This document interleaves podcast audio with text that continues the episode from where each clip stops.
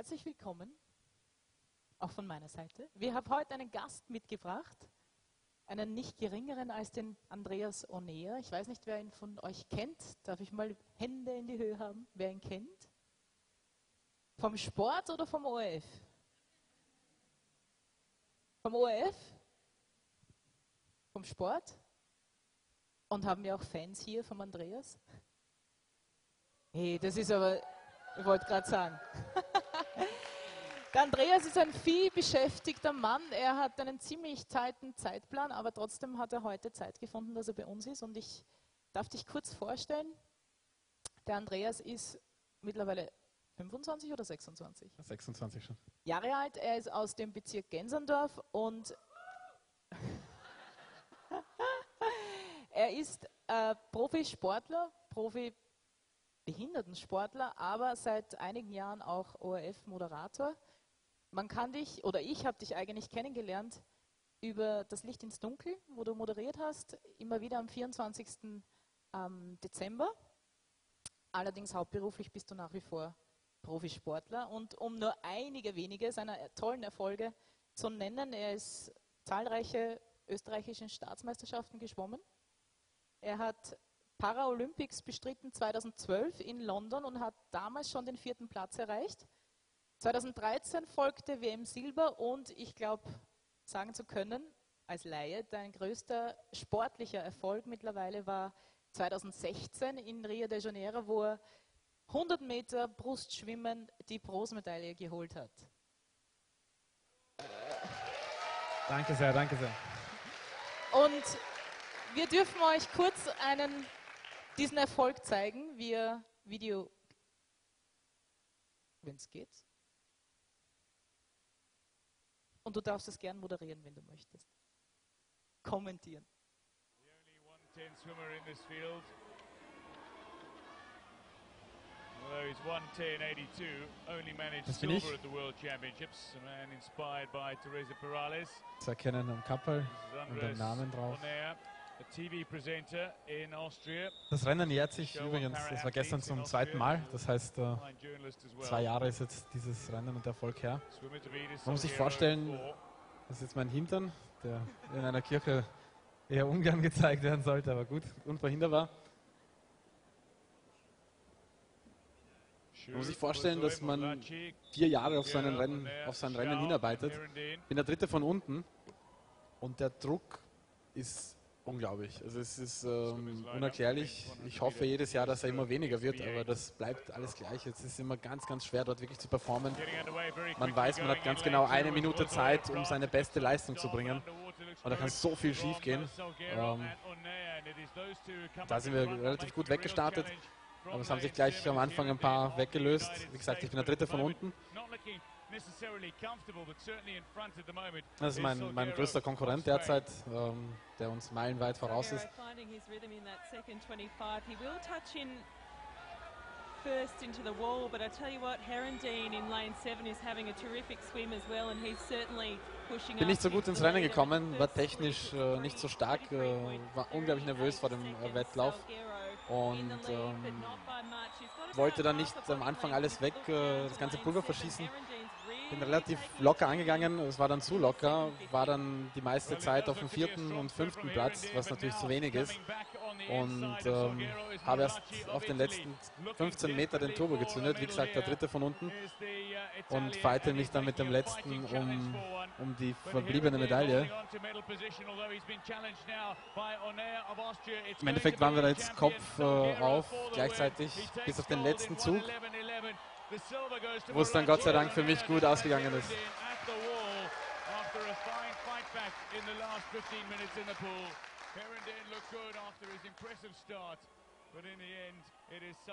Leider habt ihr es jetzt nicht gehört, weil ihr selber gejohlt habt.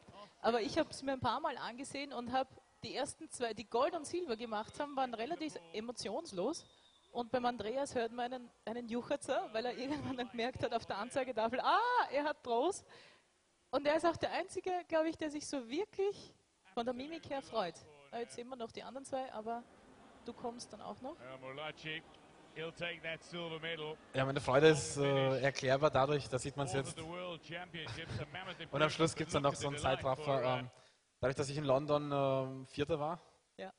und einfach diese Enttäuschung gekannt habe, was es bedeutet, so knapp Vierter zu werden. Damals haben mir 24 Hundertstel auf Bronze gefehlt. 24 und irgendwie ganz, wirklich ganz, ganz wenig, was nichts ist. Habe ich einfach gewusst, äh, wie groß die Freude dann im Endeffekt ist, wenn es dann doch klappt und wenn es sich ausgeht. Es war auch da wieder ganz knapp äh, und ich hatte wirklich im Wasser das Gefühl, mich hat ähm, wer gepackt und gesagt, heute wird das was, auch wenn das Rennen eben nicht gut war. Und die letzten 15, 20 Meter bin ich durchs Wasser geflogen. Normalerweise gehe ich auf den Metern ein und äh, komme halt überhaupt nicht mehr voran. Und das war bei dem Rennen eben äh, gar nicht so. Und deswegen war das für mich ein absolutes Wunder, dass, dass sich das so ausgegangen ist. Und ähm, ich, ich war einfach so enorm dankbar und mir ist so eine Last von den Schultern gefallen. Und deswegen der, der laute Jubelschrei, den man ähm, im YouTube-Video dann nochmal sieht. Der Moderator oder der Kommentator hat auch am Ende gemeint, äh, dass der Andreas Onea jeden Moment genießt. War das auch? War dem so? Ja, absolut, weil ich einfach gewusst habe, wie viel Arbeit ich da hineingesteckt habe, wie viel Opfer ich gebracht habe, damit ich dort ähm, am Podium stehen kann, ähm, zu den drei Besten der Welt gehören kann und ähm, Und wir sind stolz, dass wir einen Prose Paralympics Gewinner haben in Österreich. danke sehr.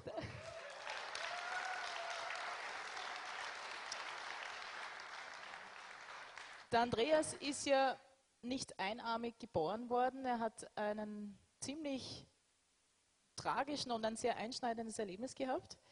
Ähm, als du sechs Jahre alt warst, vielleicht magst du uns davon erzählen? Ja, gerne. Ähm, also das war so, dass wir in Rumänien waren auf ähm, Heimatbesuch. Also meine Eltern sind aus Rumänien. Und bei der Rückkehr hat es einfach in Ungarn ähm, enorm angefangen zu schütten und äh, vor uns hat ein LKW Öl verloren, hat man uns erzählt. Und mein Vater hat dadurch die Kontrolle über den Wagen verloren. Ähm, 1998 waren auch die Straßen nicht im besten Zustand. Das hat alles dafür geführt, das dazu geführt, dass wir uns überschlagen haben. Der, der Bus, das war ein Neunsitzer, hat sich aufs Feld hinaus überschlagen. Und äh, während sich äh, der Bus eben bewegt hat, haben solche Kräfte gewirkt, die mich aus dem Bus hinausgeschleudert haben. Und ich hatte meinen linken Arm im, im Sicherheitsgurt eingewickelt und habe darauf geschlafen. So ungefähr. Und äh, ja, man kann eins und eins zusammenzählen, wie es mich halt hinausgeschleudert hat, hat der Gurt blockiert und mir hat den Arm äh, weggerissen.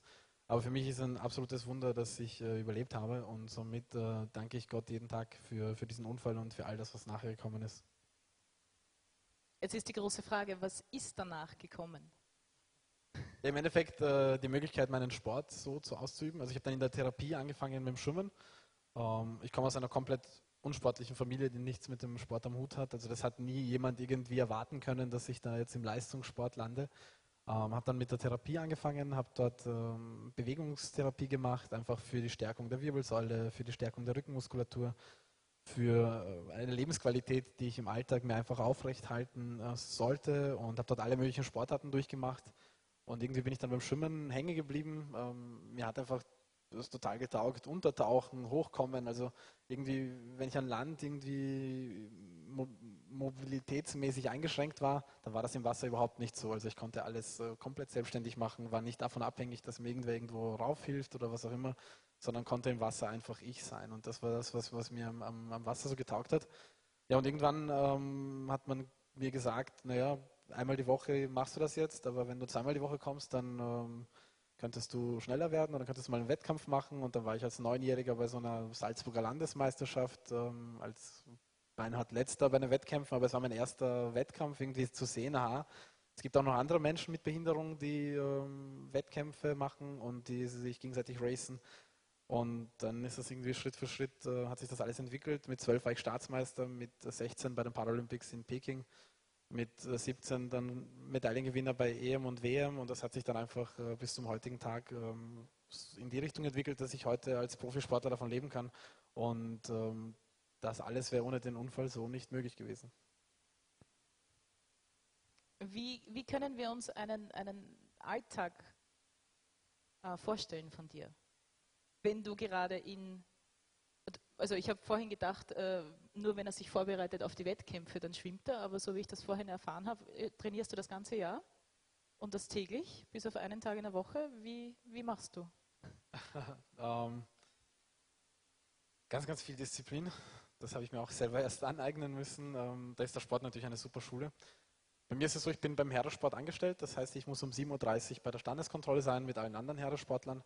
Und nachher fange ich mit meinem Trainingsalltag an. Ich habe dann zweieinhalb Stunden Schwimmtraining. Ähm, meistens dann zum Mittag ein bisschen Erholungszeit, wo ich entweder wirklich schaue, dass ich mich erhole oder Termine abarbeiten muss, ähm, produktiv sein muss, was für die Uni machen muss. Und am Nachmittag dann noch einmal zweieinhalb Stunden nochmal Schwimmtraining oder Krafttraining, Ausdauertraining, solche Dinge. Und das eben Montag bis äh, Samstag. So eine Trainingswoche kommt auf ungefähr wirklich in den harten, umfangreichen Wochen bis auf 55 Kilometern, die ich halt im Wasser bin. Und so eine ganze Saison von September bis September geht meistens auf 1400 Kilometer, die ich halt an Umfängen machen muss in einem Jahr. Und im Endeffekt Pause habe ich nur wirklich nach dem Großereignis, meistens im Sommer, zwei, drei Wochen ohne Training und dann geht es wieder los, weil die nächste Saison ansteht und Schwimmen halt eine Ganzjahressportart ist. Somit bin ich wirklich äh, rund um die Uhr im Endeffekt mit meinem Sport beschäftigt und äh, mit den ganzen Dingen, die sich dann nebenbei noch so ergeben haben, muss ich halt wirklich schauen, dass ich äh, gutes Time-Management betreibe und, und mit meinen Ressourcen sehr gut haushalte. Deshalb ist er auch heute hier und dafür sind wir sehr dankbar. Er hat das eingeschoben. Ich habe in einem Interview gehört, das mich ziemlich bewegt hat, wo du gemeint hast, deine Behinderung ist ein Geschenk Gottes. Jetzt würden wir meinen, die, die keine Behinderung haben, das kann man leicht sagen, weil wir haben, wir sind ja nicht eingeschränkt, aber wenn das von dir kommt oder von einem Menschen kommt, der ein Handicap hat, wie meinst du?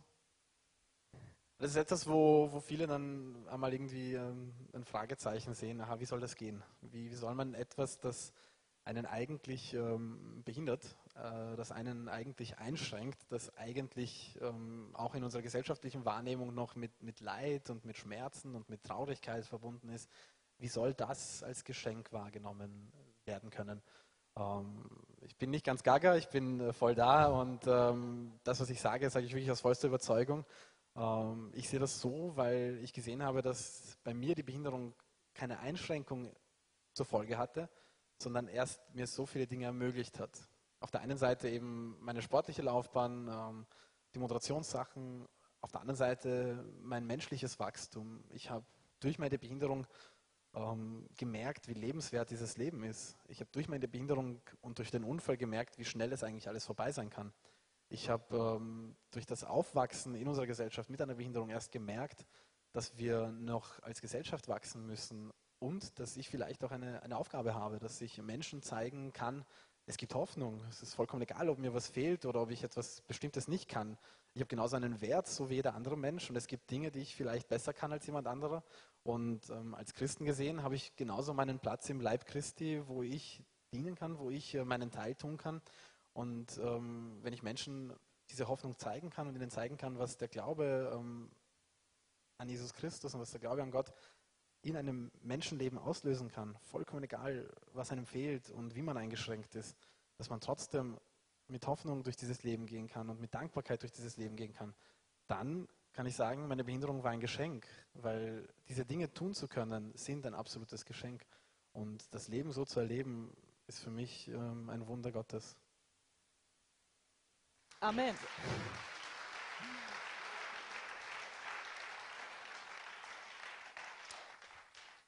Ich würde fast sagen, du bist nicht nur Sportler und Moderator, du bist eigentlich ein Bombenjünger Jesu. Du bist ein, ein feuriger Christ und du hast eine so tiefe Message, die die Leute beeindruckt und mich total bewegt, wie ich mich äh, beschäftigt habe mit Andreas, also jetzt mit, mit seiner Homepage und, und wie ich seine Geschichte gelesen habe. Ähm, weil so weil es so manchmal beschämend ist, auch für uns, wenn wir alles haben und alles können und dennoch oftmals in dieses Jammern reinkommen. Und dann steht ein Mann vor dir, der vielleicht dieses Handicap hat, es aber gar nicht als solches sieht, sondern eigentlich darin das Geschenk sieht. Und das war so ermutigend und ich glaube, dass du neben deinem Sportlichen ganz viel rausgehen musst und den Leuten erzählen musst von, von der Liebe Gottes und von dem, was er in dir gemacht hat. Und zu meiner letzten Frage, die mich, oder eine Aussage, die du auch getätigt hast. Du hast irgendwo mal in einem Interview gesagt, umarme das Leben mit nur einer Hand. Und das geht so tief.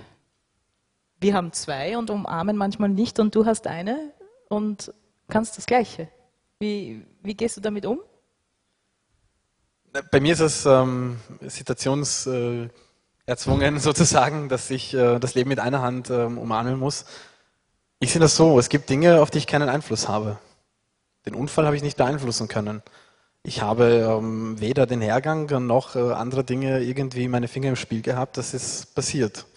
Das weiß Gott, warum das so passiert ist. Ähm, das weiß er. Mittlerweile sehe ich auch schon äh, Teile dieser Antwort, weil sie sich einfach in meinem Leben herauskristallisiert haben.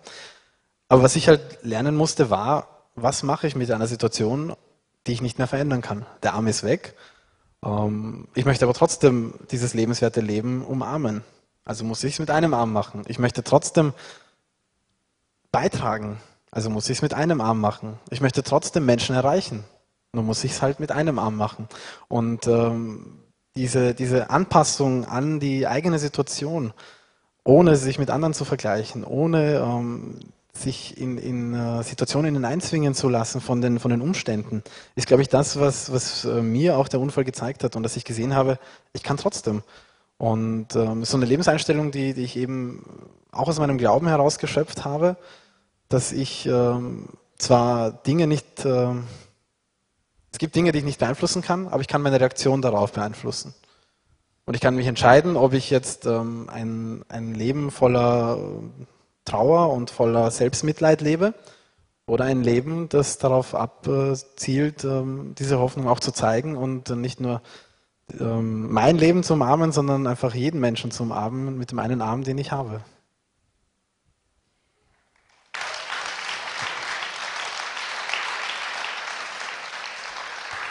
Zum Schluss würde ich noch gern ein, ein kleines Spiel mit dir machen, ein Frage-Antwort-Spiel. Ich, ich, ich gebe dir Wörter und du sagst mir einfach aus dem Impuls heraus, was du dazu zu sagen hast. Sport? Ähm, anstrengend. Jesus? Das Einzige, was zählt. Training? Sehr, sehr wichtig, anstrengend, aber eine der wichtigsten Lebensschulen für mich. Niederlagen? Gehören zum Leben dazu und sind dafür da, um ein Sprungbrett zu sein, um weiterzumachen. Familie?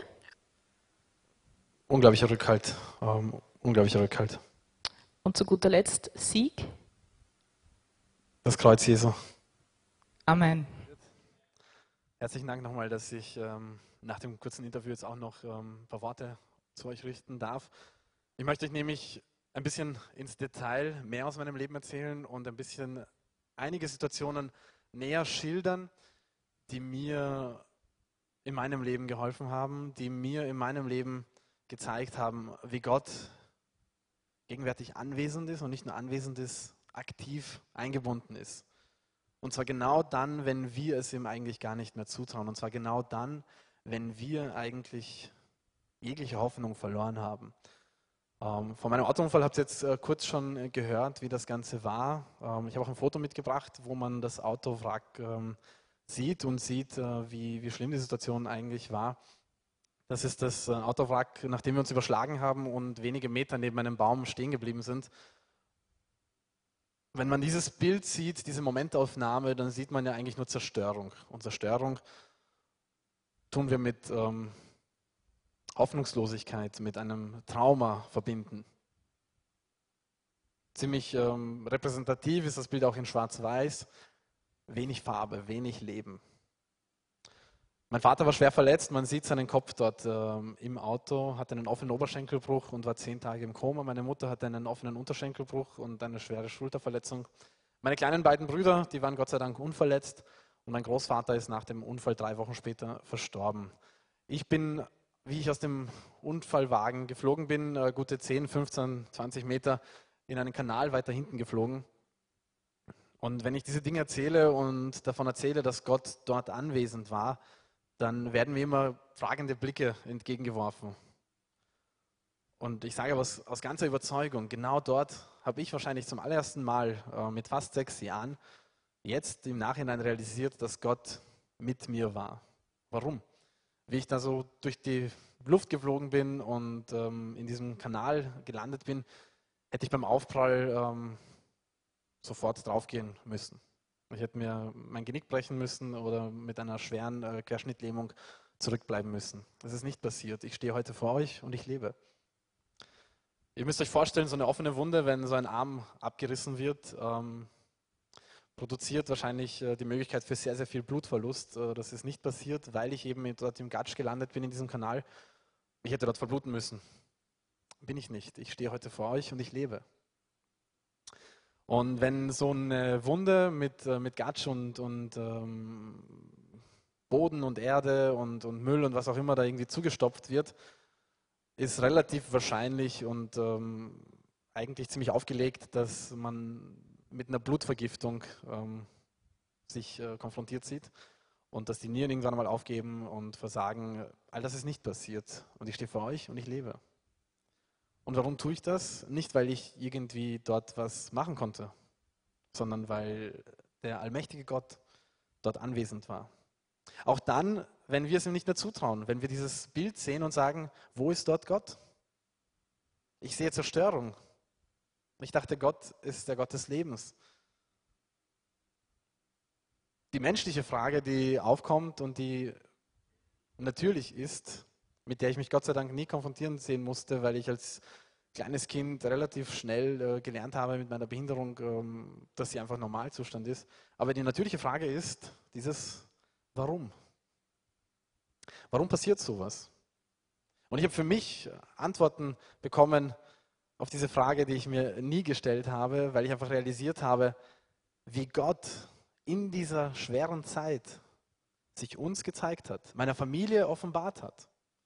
Wie er seinem Versprechen, das ihr auch im Video gehört habt, ich bin mit euch bis zum Ende aller Zeiten, das Jesus als den Jüngern im Matthäus-Evangelium gibt, bevor er zum Himmel emporsteigt und verspricht, ich bin mit euch bis zum Ende aller Zeiten. In diesem Unfall habe ich dieses Versprechen erfüllt gesehen im Leben meiner Familie. Gott war mit uns. Gott hat vorher gewirkt und hat nachher gewirkt. Meine Eltern sind aus Rumänien ähm, geflüchtet und hatten im Endeffekt äh, gar nichts äh, und hatten aber das Versprechen Gottes, dass er sie segnen wird. Und dann kommen sie nach Österreich und dann äh, fangen sie ein neues Leben an und ähm, haben drei kleine Kinder, die sie aufziehen. Und dann passiert sowas. Und eine natürliche Reaktion ist, Herr, so segnest du? Und wie oft sind wir mit Lebenssituationen konfrontiert, wo wir uns die Frage stellen, kann das wirklich ein Segen sein? Kann Krankheit ein Segen sein? Kann ein Tod in der Familie ein Segen sein? Kann Gott mit diesen Dingen arbeiten?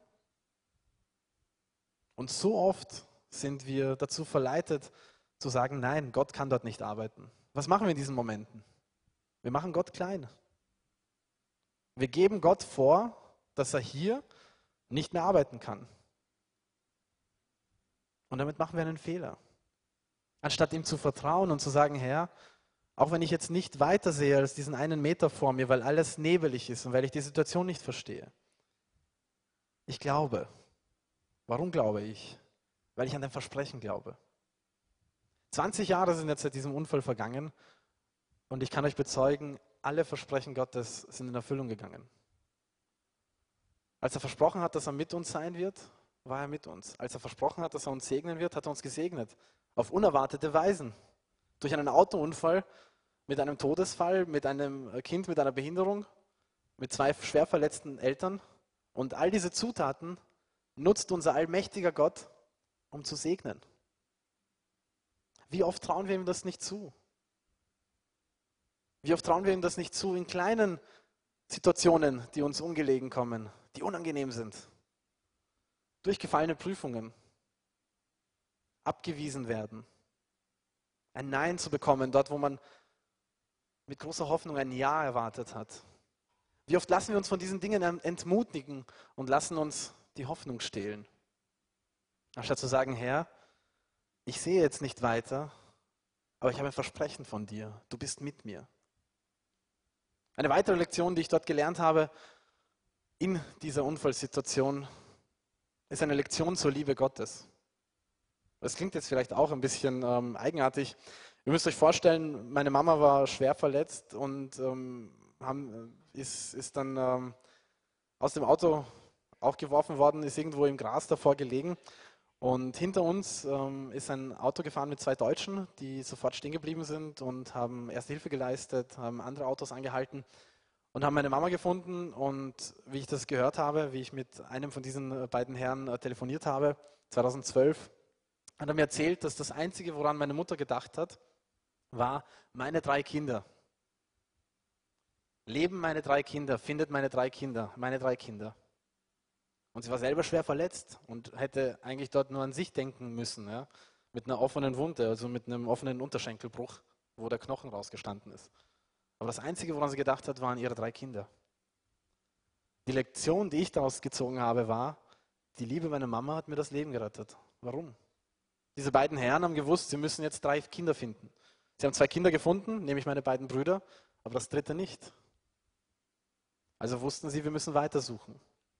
Hätten sie das nicht gewusst, dass sie drei Kinder finden müssen, hätte keiner nach mir gesucht. Und ich wäre, ich wäre wahrscheinlich in diesem, in diesem Loch, äh, in diesem Kanal verblutet oder irgendwann einfach draufgegangen, in der Kälte, im Regen. Aber die Liebe meiner Mama hat mir das Leben gerettet. Welche Parallele ziehe ich dadurch, wenn die Liebe eines unperfekten Menschen, unserer weltlichen Eltern, uns das Leben retten kann? Wie groß ist dann die Liebe unseres perfekten Vaters im Himmel, der nicht nur unser Leben rettet, der unsere Seele rettet? Ich habe verstanden, dass schwierige Situationen zu meinem Guten verwendet werden können. Warum? Weil ich aufgebaut werden kann. Weil ich meine Schwäche erkennen kann. Wenn ich diese Fotos anschaue vom Unfall, erkenne ich an, dass ich nichts bin. Dass die natürliche Folge der Tod bedeutet hätte müssen. Aber durch die Kraft Gottes, durch seine Gnade stehe ich hier. Römer 8, 28 war ein Vers, der mir sehr, sehr geholfen hat, den ihr wahrscheinlich kennt von christlichen T-Shirts, die man so trägt, um Leute zu motivieren. Aber für mich hat das einfach eine enorme Bedeutung. Wir wissen aber, dass denen, die Gott lieben, alle Dinge zum Besten dienen. Denen, die nach seinem Ratschluss berufen sind. Wenn man ins Griechische schaut, das Neue Testament ist griechisch geschrieben worden, dieses Wort alle Dinge, das bedeutet wirklich alle Dinge. Alle, die guten, die schönen, aber auch die schmerzhaften, die unvorteilhaften, die Dinge, die ich nicht verstehe. All diese Dinge dienen zu meinem Guten. 20 Jahre sind seit diesem Unfall vergangen und ich kann sagen, dass auch dieses Versprechen sich in meinem Leben erfüllt hat. Gar nicht, weil ich gesegnet bin und die Welt bereisen darf und Medaillen gewinnen darf und äh, meinen Sport als Leistungssportler ausüben darf und ähm, all diese Dinge erleben darf, die, die wunderschön sind, die ich genieße, für die ich dankbar bin. Aber dieser Vers hat sich in meinem Leben erfüllt durch die Tatsache, dass der Unfall mich dazu geführt hat, Gott zu suchen. Nach dem Unfall habe ich eine Hoffnung gesehen in meinen Eltern. Wir sind eine christliche Familie. Ähm, ich bin in einer christlichen Familie eben aufgewachsen und ich habe diese Hoffnung gesehen in meinen Eltern. Ich versuche mich jetzt in die Fußstapfen, ähm, also in die Schuhe meines Vaters zu versetzen. Er war damals 27 Jahre alt, hatte drei kleine Kinder. Bei einem Unfall, wo er gefahren ist, er war nicht schuld, aber er ist gefahren, ähm, ist sein Vater verstorben. Ein Kind ist mit einer Behinderung zurückgeblieben, seine Ehefrau eben schwer verletzt. Ich versuche mich in die Situation zu setzen und habe als Kind versucht zu verstehen, warum er so viel Hoffnung hat. Warum hat er immer gewusst, alles wird gut? Und irgendwann habe ich den Grund erfahren dürfen. Und der Grund war kein Warum, der Grund war ein Wer. Ich habe verstanden, dass sie, meine Eltern, einen, einen Grund zur Hoffnung hatten, der sich Jesus Christus nennt. Und ich habe in meinem Leben erleben dürfen, dass ich diese Hoffnung genauso kennenlernen darf.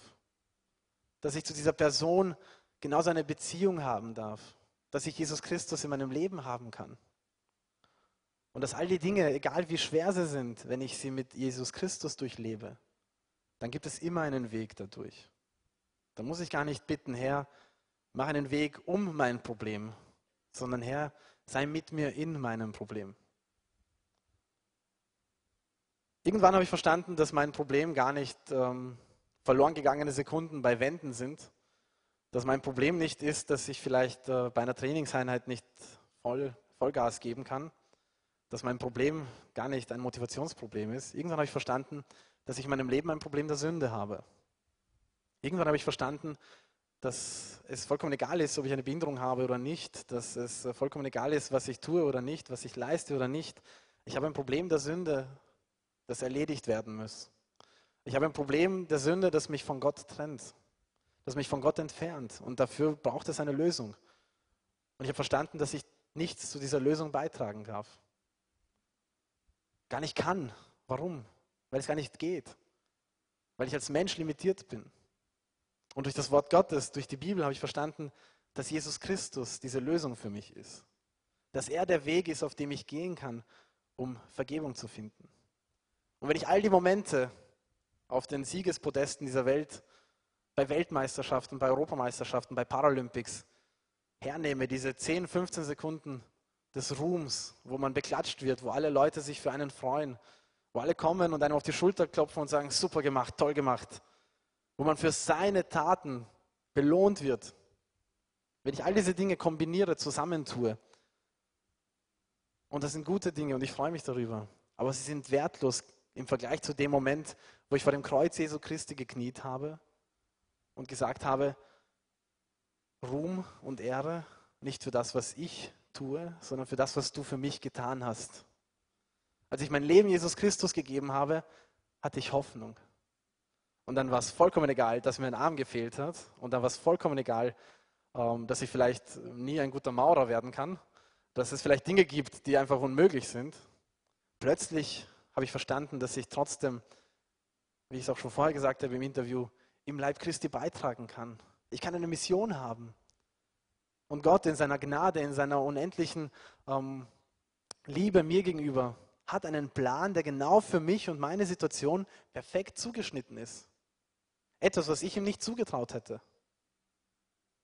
Und doch habe ich gesehen, wie sich das in meinem Leben erfüllt hat. Und als ich als kleines Kind unbedingt den Wunsch hatte, irgendetwas zu tun in der Gemeinde, irgendetwas für Gott zu tun, zu sehen, dass ich genauso brauchbar bin, auch in meiner Unperfektheit. Zu sehen, dass ich genauso beitragen kann, dass ich genauso Menschen erreichen kann, hat Gott geantwortet und hat mir gezeigt, dir fehlt zwar ein Arm, aber den großen Mund, den gebe ich dir. Und ich kann dich dazu verwenden, dass du den Menschen die Hoffnung zeigst. Dass du den Menschen zeigst, dass es Wichtigeres gibt als Medaillen, als Sieg, als Reichtum. Dass es Wichtigeres gibt, als mich emporzuheben. Dass das Wichtigste ist, den Menschen klarzumachen, dass sie Jesus brauchen. Und weil ich vorher gesagt habe, Training und der Sport waren für mich eine Lebensschule, weil sie mich mit meiner Behinderung in Kombination genau dieser Erkenntnis näher gebracht haben. Ich brauche Jesus. Und ich möchte, dass ihr alle Jesus kennt. Und ich möchte, dass ihr eine Beziehung mit ihm habt. Und ich möchte, dass ihr diese Vergebung in ihm findet. Und ich möchte, dass ihr diese Hoffnung habt.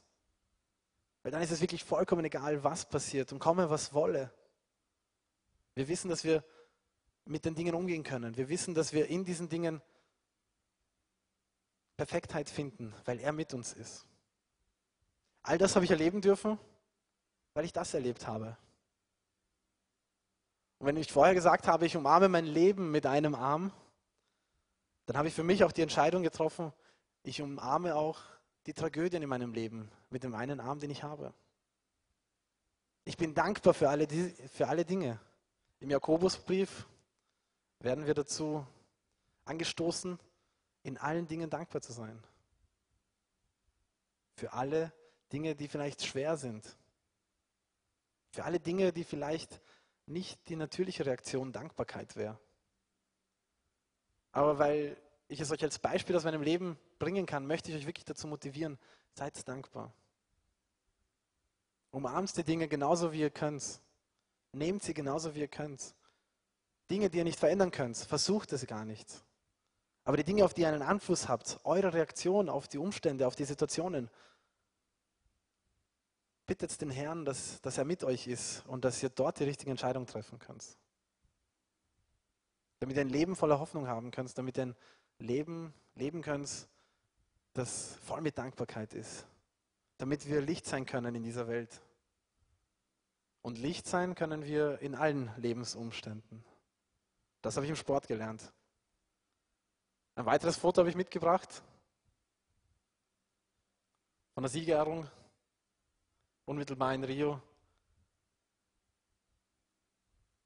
20 Jahre, na damals 18, 18 Jahre und ein paar Monate zwischen dem ersten Foto und dem zweiten Foto. Hätte niemand für möglich gehalten, dass so etwas passieren kann. Hätte ich nicht für möglich gehalten, dass aus einem Unfall, aus einer Tragödie etwas Schönes werden kann, das nicht nur mich bereichert hat, das nicht nur meine Familie bereichert hat, sondern das mir gezeigt hat, ich gehöre dazu und ich kann beitragen. Ich kann erfolgreich sein, ich kann einen Wert haben, nicht nur unbedingt durch das, was ich mache, sondern für das, was ich bin. Und diesen Wert habe ich durch Jesus Christus. Und ich habe wirklich im Herzen, dass ihr das auch erfahren dürft, dass ihr das versteht. Und ich verspreche euch, die Probleme des Lebens, die werden nicht verschwinden. Aber unsere Einstellung, wie wir durch diese Probleme durchgehen, die wird sich verändern. Und wenn wir im Hinterkopf haben, Gott ist mit uns bis zum Ende aller Tage. Danke euch.